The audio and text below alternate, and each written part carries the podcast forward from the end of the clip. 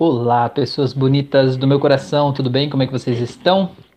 Estamos aqui ao vivo para mais uma live. Então, hoje que é quinta-feira, dia de live sobre hipnose, né? Dia da gente falar sobre hipnose.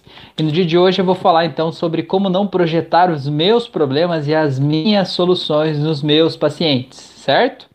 É, como que a gente pode, por meio da hipnose, não fazer isso, né? A gente não ficar projetando as nossas coisas nos outros, né? A gente querer curar no outro um problema que é meu, né? Muitas vezes acontece isso, eu vejo isso acontecendo muito aí, e é por isso que eu decidi falar sobre esse tema hoje. Eu acho que é um tema muito importante a gente saber separar um pouco, entender, né? E entender o nosso papel enquanto terapeuta, a gente também se autoanalisar para a gente não passar do limite, né? A gente não querer curar no outro um problema que é meu, muitas vezes, né? Então, quem chegou aí, se puder me dar um ok, se está me vendo, me ouvindo certinho, se está tudo bem, me dá um, um, um ok aí só para eu saber que está tudo bem, que está tudo certo. Deixa eu ativar o chat aqui, aí, beleza. É, se vocês puderem me dar um ok, eu agradeço, tá? Essa, esse feedback de vocês. Então hoje a gente vai falar sobre como não projetar os meus problemas e as minhas soluções nos pacientes. Brígida, boa noite, tudo ok? Valeu, Brígida. Que bom que você está aí, muito bem. Daniela, boa noite, boa noite, Daniela, seja bem-vinda. Muito bem. É, Daniela falou que tá tudo certinho, o Osório falou que tá 100%. Que beleza, então tá. Hoje vim com aquela camisa de bolinhas que fica tudo bolinhas, né? O cenário bolinhas, eu bolinhas, tudo bolinhas, né? Coisa boa, coisa boa. Camisa hipnótica. É, então, gente, eu quero perguntar para vocês, para quem já é terapeuta, eu sei que a Brígida é também, a Fran também já tá chegando aí também é. É vocês já sentiram em algum momento vocês estarem projetando algo de vocês no paciente? Ou tentando curar o paciente de um problema que é teu? Assim, diferente de quando o paciente te procura, porque ele quer resolver um problema e você tem aquele problema em comum com ele. Mas eu vejo que muita gente às vezes quer resolver o seu problema no outro. Não sei se vocês entenderam o que isso significa, se vocês já atenderam alguém assim, ou já se perceberam fazendo isso, né? Tentando corrigir um problema seu em outra pessoa. Porque eu percebo muito isso acontecendo. É, pessoas que querem é, ajudar todo mundo, né? É, se sentem assim numa missão de, de, de, como é que eu posso dizer, curadores do universo, digamos assim, né? Que querem ajudar todas as pessoas e no fundo, no fundo, esse desejo imenso de querer ajudar todo mundo é um grande grito de socorro, né? É, a pessoa tá ali querendo realmente ser ajudada. Só que ela não sabe, né? Ela não tem a humildade de pedir ajuda, então ela acaba é, achando que se ela ajudar os outros, é, de alguma forma os problemas dela vão vão diminuir, né? Ou algo nesse sentido, assim, né?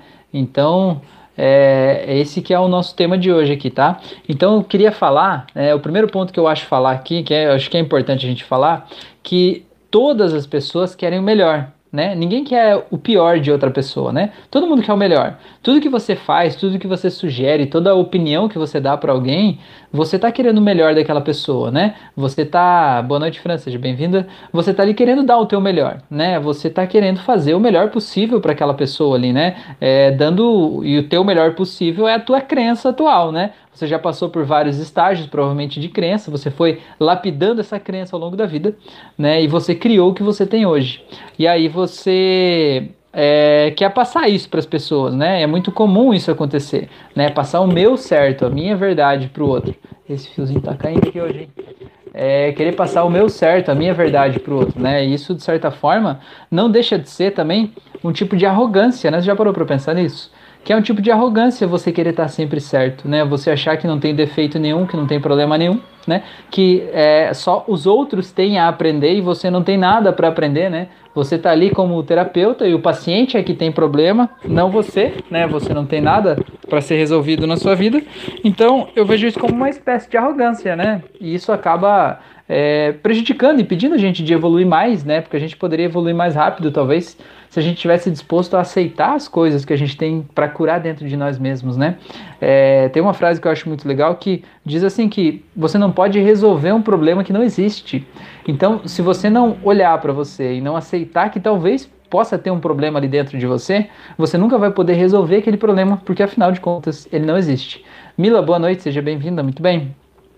Então, o tema de hoje é para a gente falar sobre isso, para a gente tentar perceber o que da gente a gente está projetando nos nossos pacientes, né? Ou nas pessoas que a gente trata. Então, o, o, Jung ele fala, né, que toda percepção é uma projeção. Então, tudo que você perceber na outra pessoa, de certa forma, é uma projeção sua, né? Você tem aquilo dentro de você. Então, o que é, digamos assim, a gente vê o que, que a gente está percebendo nos nossos pacientes que acaba sendo meio corriqueiro, tipo, ah, todo paciente meu tem tal coisa para tratar, sempre tem de tal forma, né?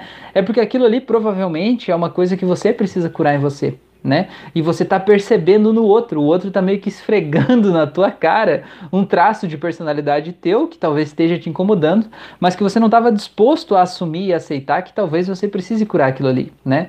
É muito comum a gente se revestir de uma, uma figura de luz, né? Ah, eu sou a pessoa iluminada, eu sou a pessoa do bem, né? Tô aqui querendo ajudar todo mundo. E de certa forma você é uma pessoa do bem por querer ajudar as pessoas, né? Só que às vezes, quando a gente não tem a humildade de admitir que talvez a verdade do outro possa ser interessante também, e a gente quer meio que impor a nossa verdade, meio que convencer a pessoa, né, de que a minha verdade é a certa, acaba sendo um tipo de arrogância, né, que impede a gente de evoluir. Nereida tá aí, boa noite, Nereida, seja bem-vinda, muito bem. Tá, é, então é isso que eu queria falar, né? Quantas pessoas que querem aí curar o mundo, né, que querem fazer é, terapia com todas as pessoas, que querem fazer o bem, né, que querem criar ações sociais, que querem fazer tanta coisa ajudando as pessoas, criar grupos de discussão, mas quantos desses, na verdade, estão tão machucados dentro de si que estão querendo curar a sua própria ferida no outro, né, ou querendo é, curar no outro algo que dói em você né? É, querer ajudar os outros a resolver, por exemplo, muitas vezes é uma questão de vício, né? Mas é um vício que está em você. Ou às vezes é uma questão assim, por exemplo, a pessoa tem um, uma uma uma dificuldade, por exemplo, ela se sente carente em relação à religiosidade, por exemplo, né? Ela acha que ela não é religiosa o suficiente, por exemplo.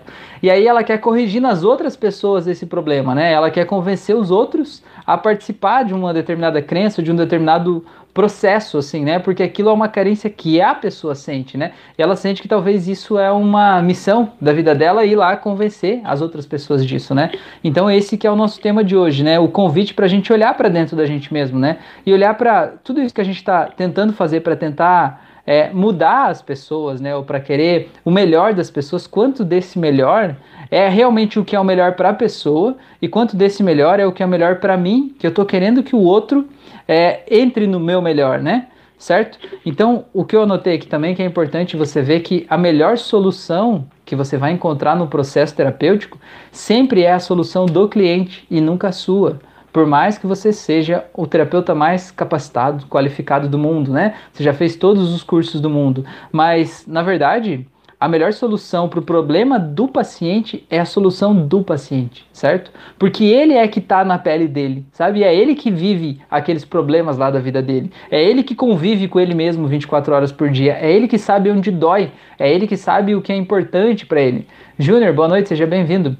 Então, é o paciente que sabe o que é melhor para ele, certo? A tua função enquanto terapeuta é de alguma forma ajudar a conduzir esse paciente para esclarecer dentro dele o que está impedindo ele de atingir aquilo que ele sabe que é o melhor para ele, né? E ajudar a tirar as barreiras do caminho e ajudar a trazer a energia necessária para ele tomar as decisões que ele precisa tomar. E não é você que tem que achar a solução, certo?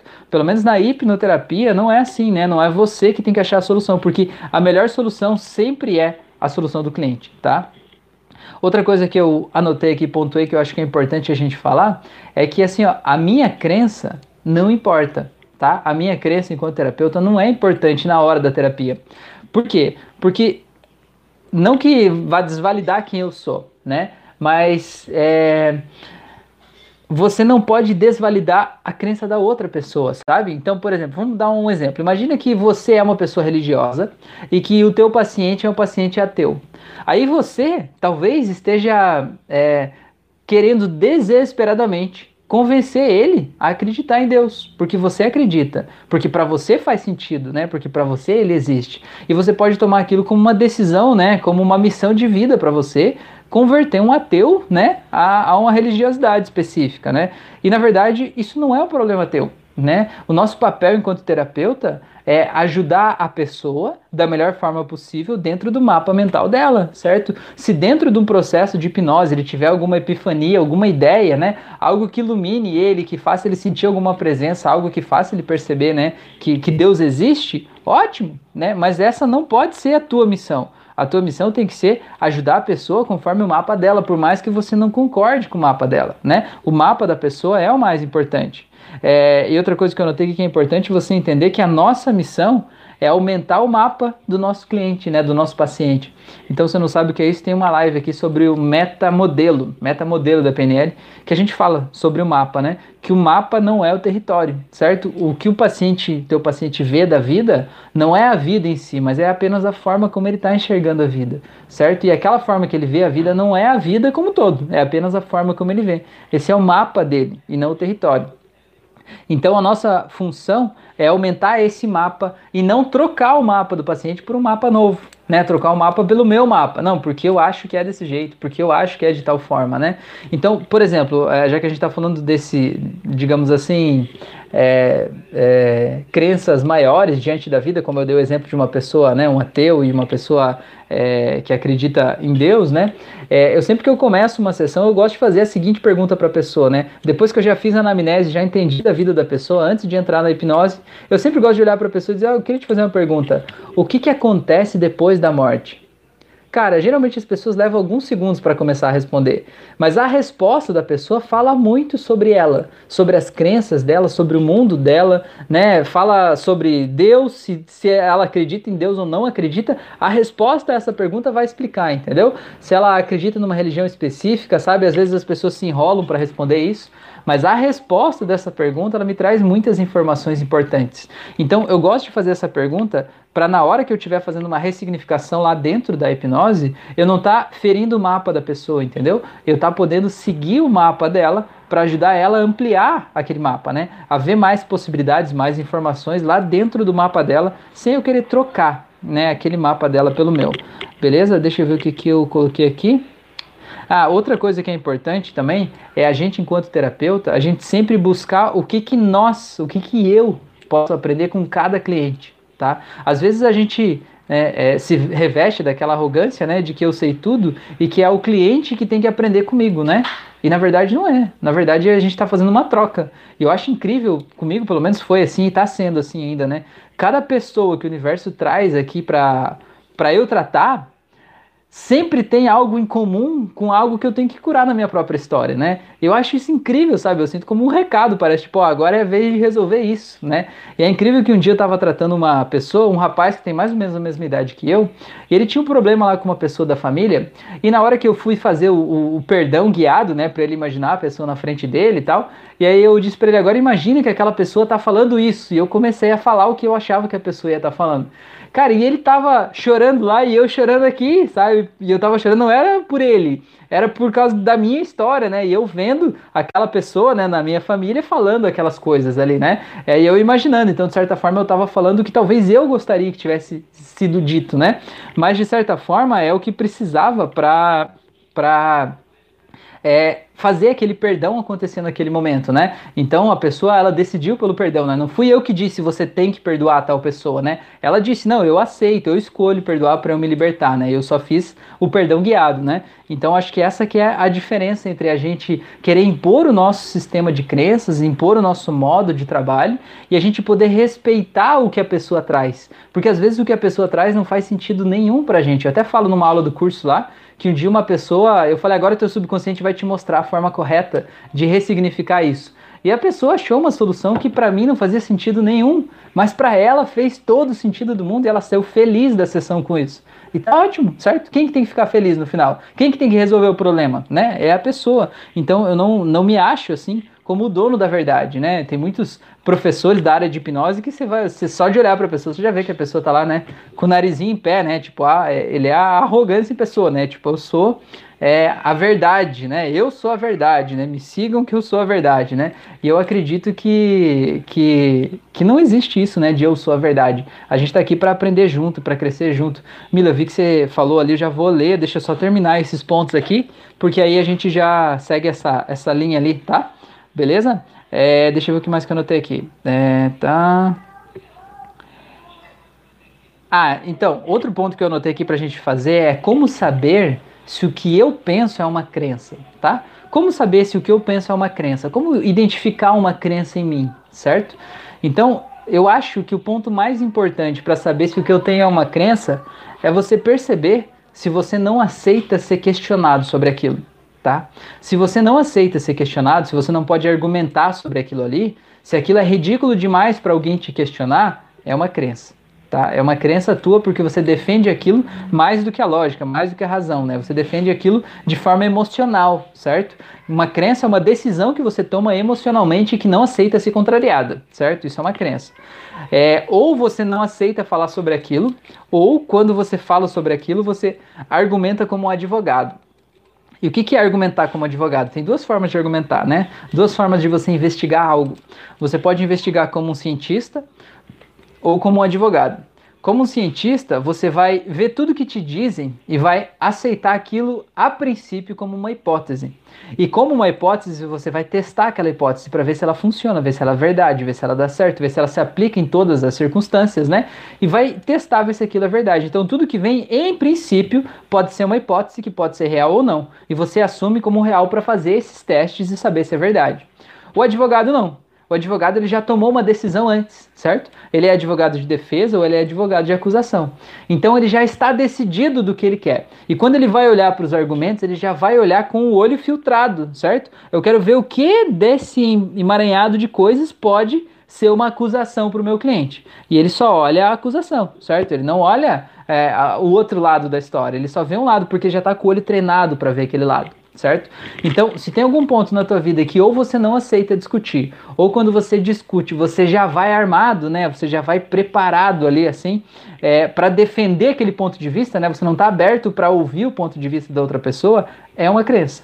E se você tenta impor isso sobre as outras pessoas, você está tentando impor a sua crença. É justamente isso que é o tema do no da nossa live de hoje, tá? É, então, o que que, o que, que é, é, é, legal a gente perceber então com isso, né? A gente fazer uma autoanálise, né? Uma, analisar a gente mesmo, né? A gente não tá acima do bem e do mal, né? Ninguém que é terapeuta é perfeito, né? Pelo contrário, muitas vezes a gente sofreu muito na vida é, e quando encontrou alguma ferramenta que fez sentido pra gente, ressoou com a nossa verdade, a gente disse, meu, eu quero ensinar as pessoas a fazer isso, né? Eu quero ajudar as pessoas com isso, né? Comigo foi assim, pelo menos. É, e, e às vezes a gente não tá com aquilo tudo bem cicatrizado lá dentro da gente, né? Então, o importante é a gente fazer essa autoanálise, é, essa autoanálise, né? A gente ver o que, que eu posso aprender com cada paciente meu, o que, que aquele paciente veio me ensinar, o que da história dele tem a ver com a minha, né? Por que, que ele, olhando para a cena daquela, daquela forma, teve esse problema? Será que eu não olho da mesma forma que ele? Será que eu não posso olhar de um jeito diferente? Será que a solução que ele encontrou para o problema dele não pode ser aplicada à minha própria vida, né? É, então, como que a gente pode perceber os pontos que a gente pode ter para melhorar dentro da gente? A gente pode ver principalmente os problemas em comum, certo?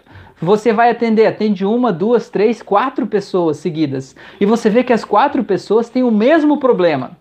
Cara, aquele problema ele tá aí por um motivo na tua vida. Aquelas quatro pessoas vieram juntas para te fazer olhar para aquele aspecto da tua personalidade, certo? Então você olha para os problemas e diz: opa, tá repetindo isso aqui, né? Se tá repetindo isso aqui, tem algo procurar em mim também, né? Eu tô vendo isso nos meus pacientes, então quer dizer que tem algo que eu devo melhorar em mim nesse aspecto, né?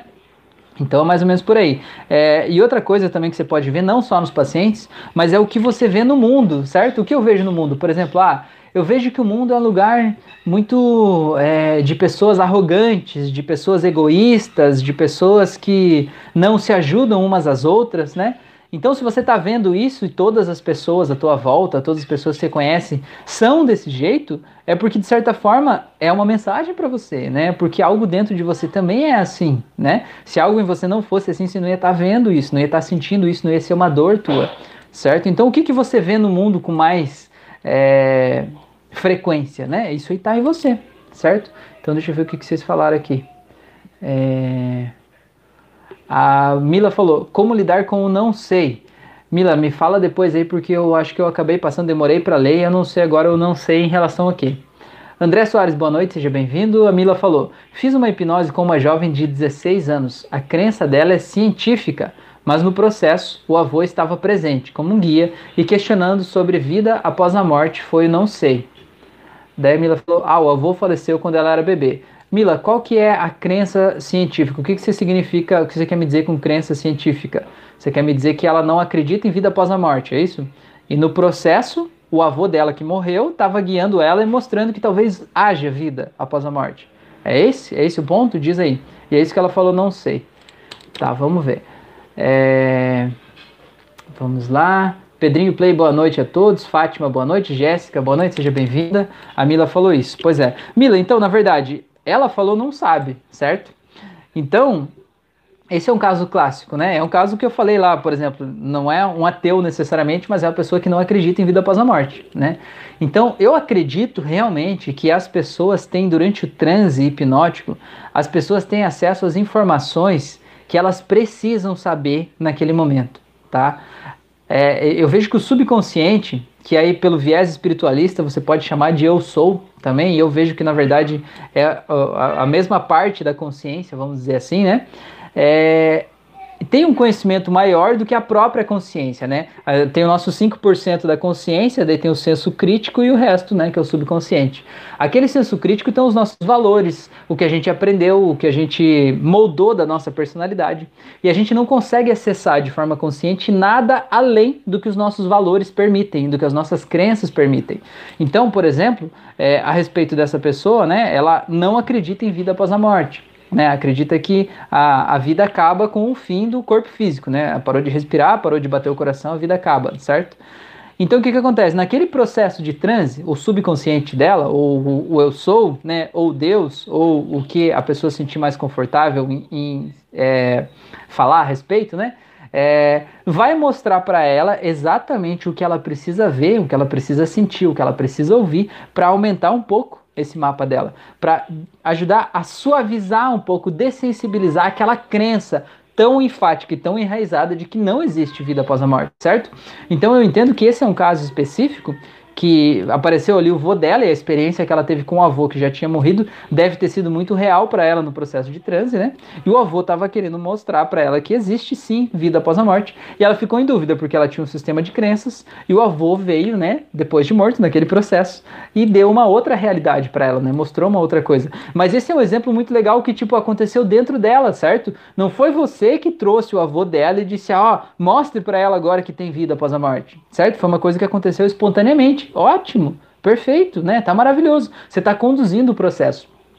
Agora, se a pessoa sai da sessão dizendo não sei, eu não sei se existe vida após a morte, tá tudo bem. Talvez a missão desse avô, desse processo terapêutico, era plantar a sementinha, sabe? Suavizar um pouquinho aquela curva do não existe. Era apenas deixar uma pulguinha atrás da orelha, sabe? Dizer, é, eu não existe mas talvez possa existir, entendeu? É tipo aquela história assim do eu não tenho medo do escuro, mas deixa a luz acesa, né? Como diz aquela música do, do Renato Russo, né? Do Legião Urbana, né? Eu não tenho medo do escuro, mas deixa a luz acesa, né? Tipo mais ou menos assim. Então a gente não precisa necessariamente esclarecer e dar uma resposta final para a pessoa, né? A gente vai é, encaminhando a pessoa dentro desse processo hipnótico, né? Para que ela chegue nos resultados que ela precisa ter.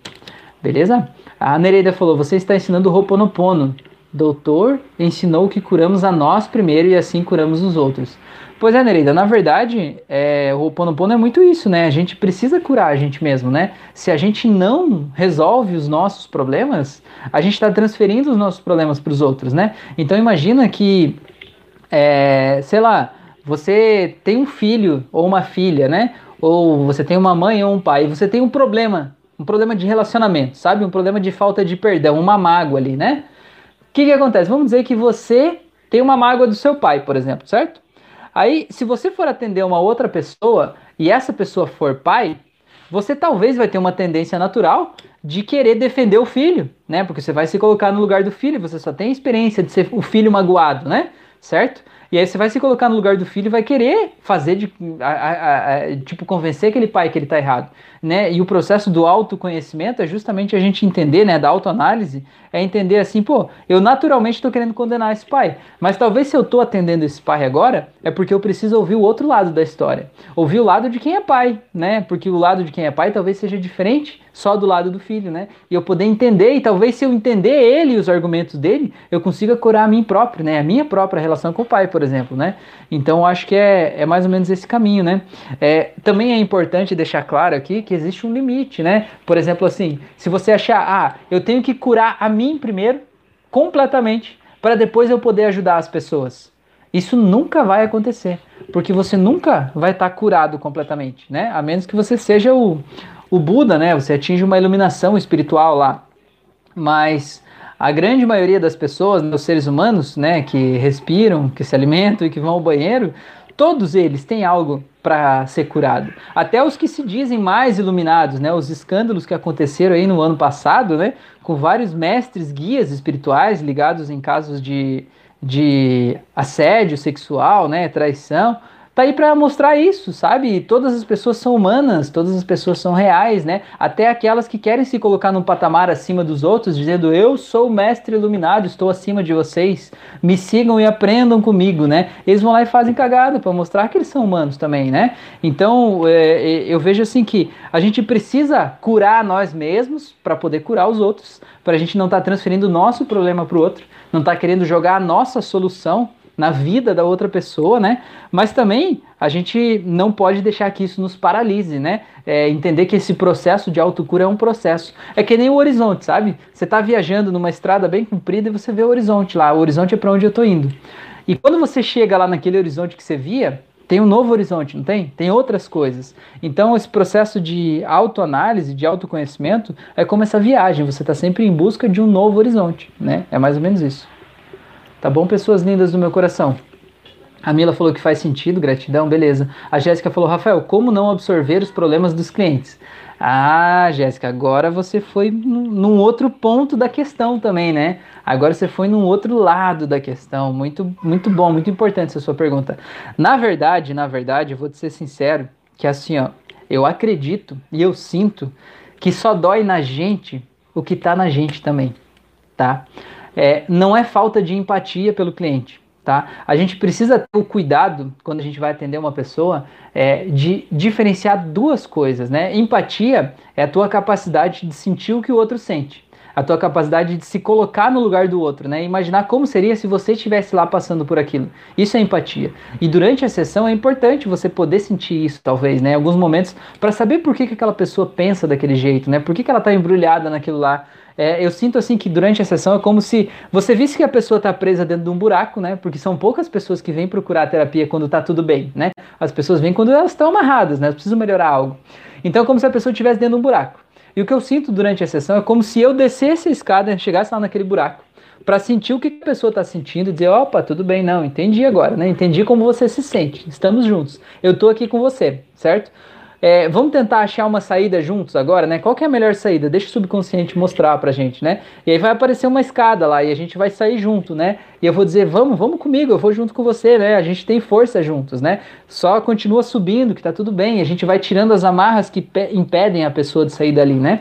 E vai trazendo a energia necessária para ela ter a força para subir daquele buraco. Só que quando a sessão tá para terminar e a pessoa sair do buraco, você precisa sair junto com ela, né? Não dá para você ficar lá dentro do buraco e dizer, ah, meu buraquinho gostoso, vou ficar aqui. Nossa, imagina o quanto aquela pessoa sofreu na vida dela, olha só. Aí você fica lá pensando, nossa, que sofrimento, né? E quando você pensa em sofrimento, vai pesando as costas, né? Você vai sentindo mal, vai sofrendo junto, né?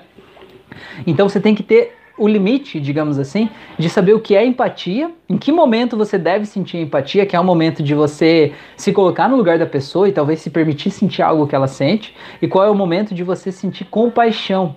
Porque o que é compaixão? Compaixão é você olhar para a dor do outro e dizer assim: bom, eu sei que está doendo, né? Se você quiser conversar sobre isso, eu estou aqui.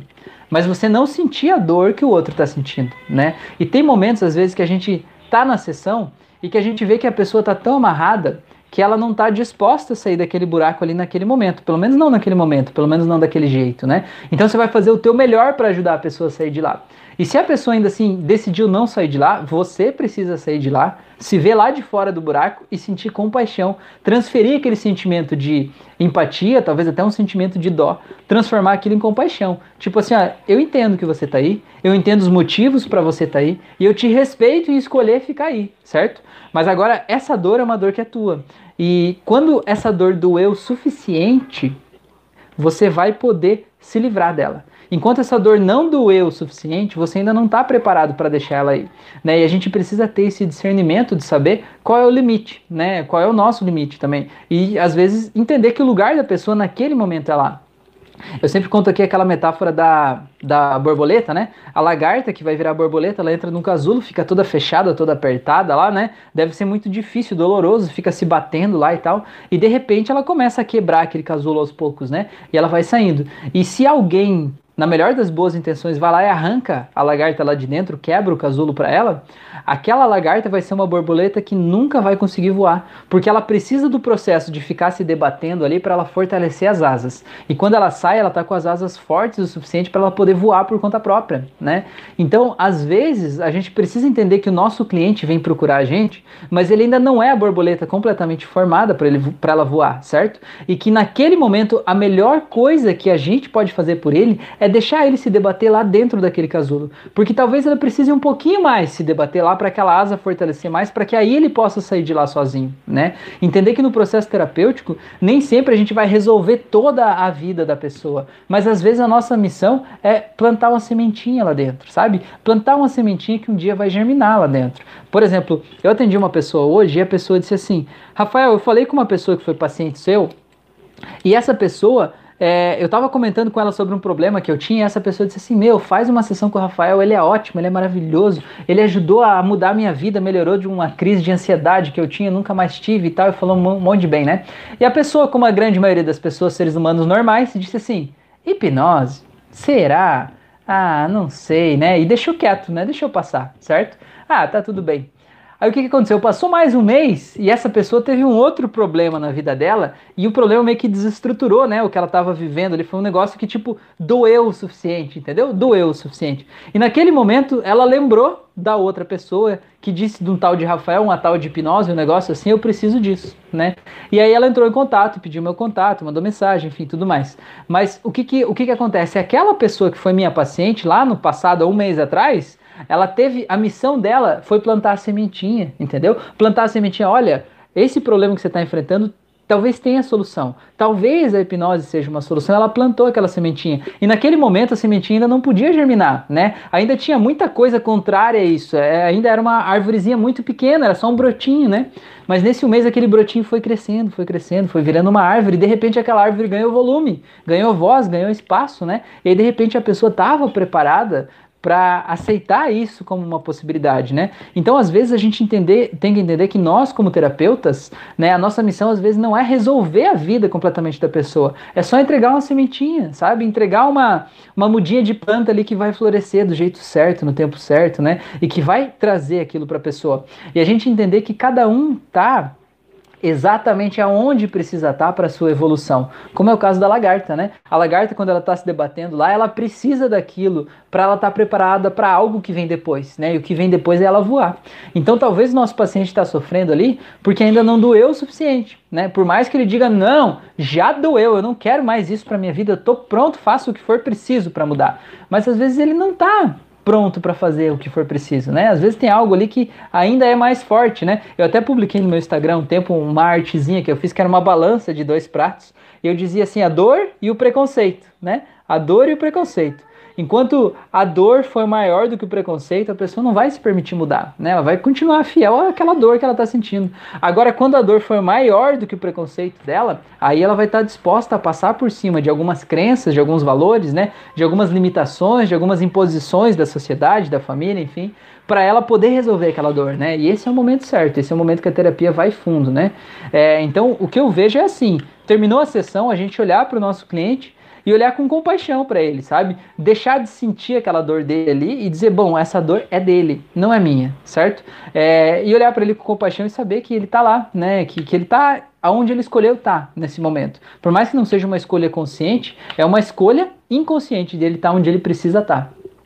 E se por algum motivo terminou a sessão e você ainda continua sentindo aquele mal-estar, fica com pensamentos né, da pessoa sofrendo lá ou algo do tipo, é porque tem uma história tua para curar ali, certo? É porque você tá, digamos assim, é, de acordo com aquilo ali, sabe? Você está encaixado com aquela história. Aquele é um sentimento, aquele sentimento que ficou em você depois da sessão, é um sentimento que ainda precisa ser trabalhado em você. Talvez é um sentimento que é, aquele paciente veio para você justamente para te ajudar a perceber aquele sentimento na tua vida e perceber que aquele é um sentimento que precisa ser tratado, né? É um sentimento que precisa ser é, olhado com carinho nas tuas histórias, né? Então, o paciente que vem e a gente fica mal depois, ele veio para trazer uma lição para a gente, né? Ele veio para ajudar a gente a melhorar enquanto pessoa, tá bom? Então não sei se isso faz sentido para você, Jéssica, se isso faz sentido para vocês aí. Contem aí para mim, pessoas lindas do meu coração. Vinícius, aí, sensacional, aprendizado, muito bom, Vinícius, muito bom. Vocês não conhecem o canal do Vinícius, sigam lá, canal VS Insights, ele tem muito, muito material de qualidade, ele tem vários insights lá, muito legal para ajudar a gente a expandir mais a consciência, muito legal, muito bom. Pessoas lindas do meu coração, contem aí para mim, tá tudo bem? Tá tudo certo? Se vocês não tiverem dúvidas se isso fez sentido para vocês, a gente já vai finalizando por aqui então, já estamos em 35 minutos. É, esse era o tema de hoje. E você vê que é curioso quando a gente fala assim. Opa, virei o negócio aqui. Quando a gente fala assim, né? Quando a gente fala sobre assuntos que é para curar as outras pessoas, né? A gente tem inclusive mais participação na live do que quando o assunto é como não projetar os meus problemas e as minhas soluções no paciente. Aí tem menos pessoas, porque afinal de contas ninguém precisa curar nada em si mesmo, né? Afinal de contas, todo mundo tá bem, todo mundo tá feliz, né? Eu quero só aprender a curar os outros, não me curar. Eu tô, eu tô bem, eu tô tudo certo, eu tô, tô de boas, né? Tô numa good vibes aqui, né? Mais ou menos por aí. Então, para ajudar, para ajudar nesse processo, eu sempre recomendo os meus alunos lá do curso, sempre que possível, troquem sessões, sabe? Ou contratem outras pessoas para fazer sessões de outras terapias, né? Eu acho muito legal. Eu acho legal sempre fazer outras terapias, porque ajuda a gente a não ficar fechado, sabe? Tipo, tem gente que diz assim: "Ah, só a hipnose funciona, só a hipnose existe porque hipnose é científica, porque nada mais funciona, né? Reiki não funciona, barra de ácidos não funciona, constelação familiar não funciona, nada funciona, né? Só a crença daquele abençoadinho ali é que dá certo, né? Eu acho que é legal a gente ter outras experiências que aumenta a nossa vida, né? Aumenta a nossa bagagem, né? É, Einstein já dizia, né, que uma mente que se abre a uma ideia nova nunca mais volta ao tamanho original, né?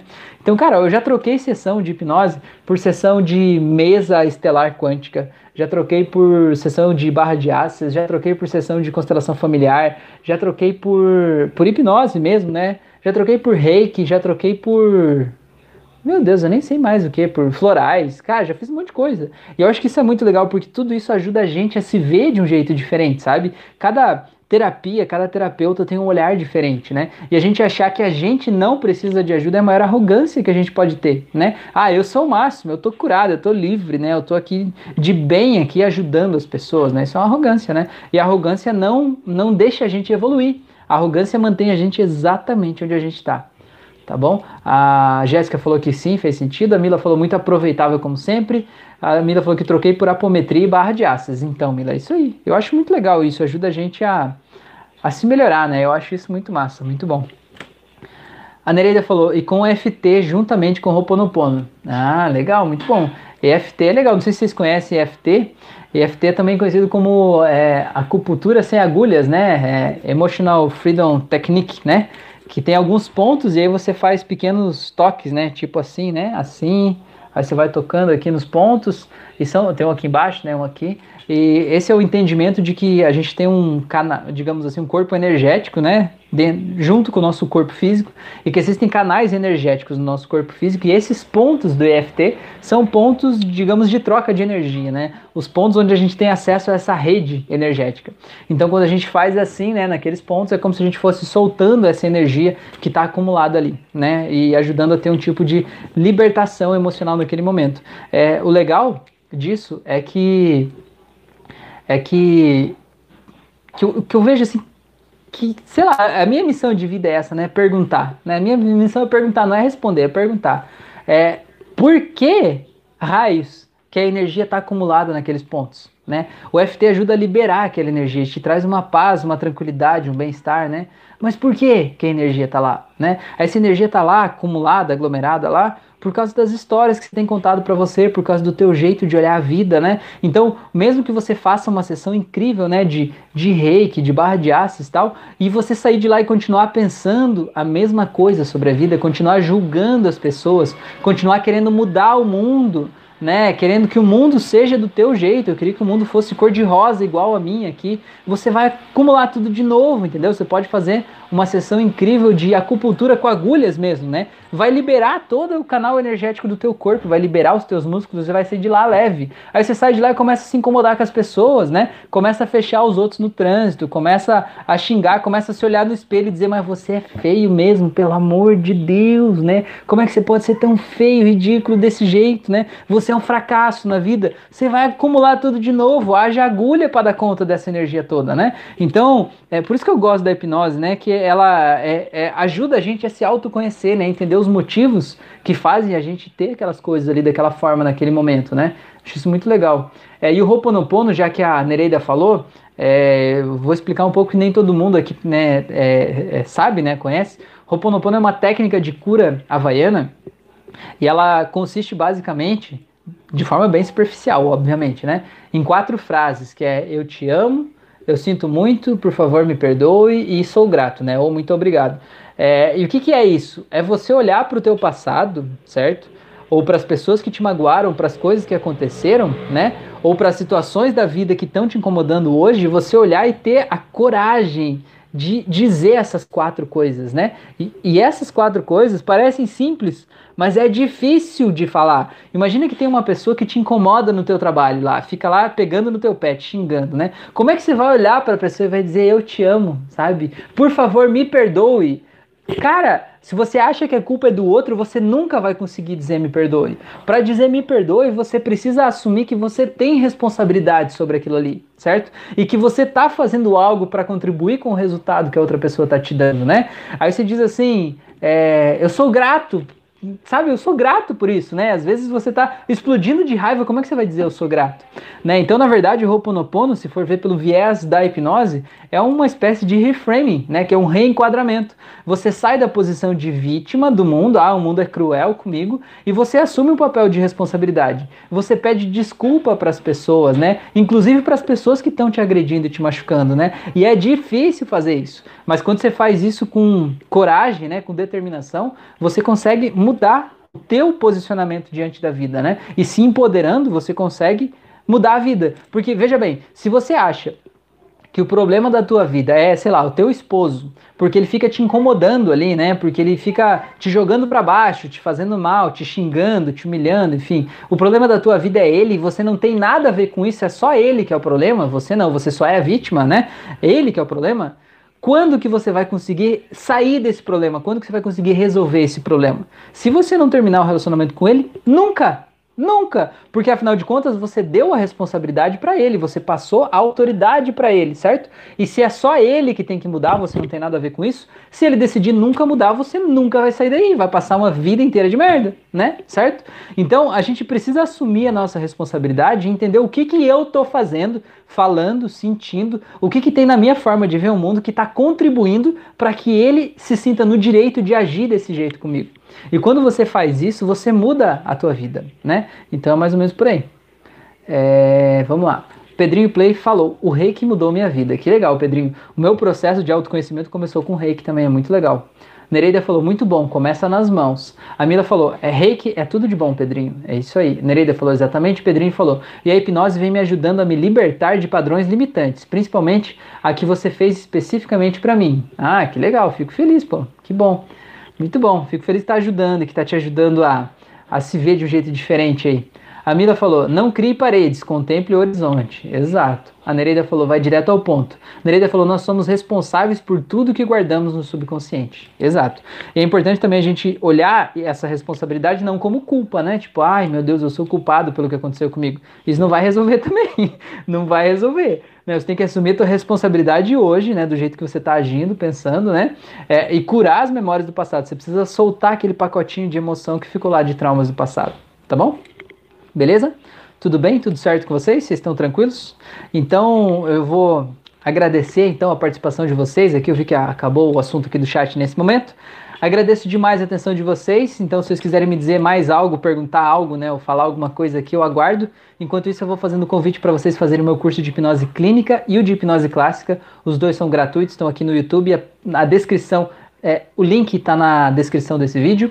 Eu tenho curso de hipnose aplicado ao controle da ansiedade. Eu tenho várias auto-hipnoses e meditações guiadas que foram feitas pela Fran, que estão aqui no canal do YouTube. Tem uma playlist só para isso, tá? Se você está ouvindo essa live pelo Spotify, eu te convido para participar comigo ao vivo toda segunda e quinta-feira à noite, às 9h36 da noite, no YouTube. Excepcionalmente eu faço no Instagram quando tem algum convidado, mas é, é geralmente no YouTube, né? Às 9h36 da noite está mais do que convidado. Na segunda eu falo mais sobre autoconhecimento, evolução da consciência. E na quinta eu falo especificamente sobre hipnose, de que forma a hipnose pode ajudar a tornar a nossa vida melhor e de que forma a gente, enquanto terapeutas, pode aprimorar o uso da hipnose para ajudar a melhorar a vida das pessoas, né?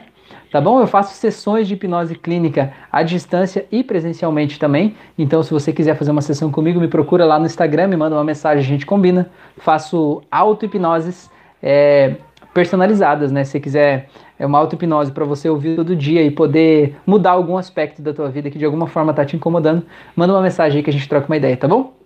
Agradeço demais a atenção de vocês, a participação de todos aqui nesse momento, nesse momento lindo aqui, né, que a gente teve. É, sou muito grato por tudo isso. Quero dizer que eu amo vocês, sinto muito, por favor me perdoe. Eu sou muito grato por tudo isso, tá bom? Grande abraço e até a próxima.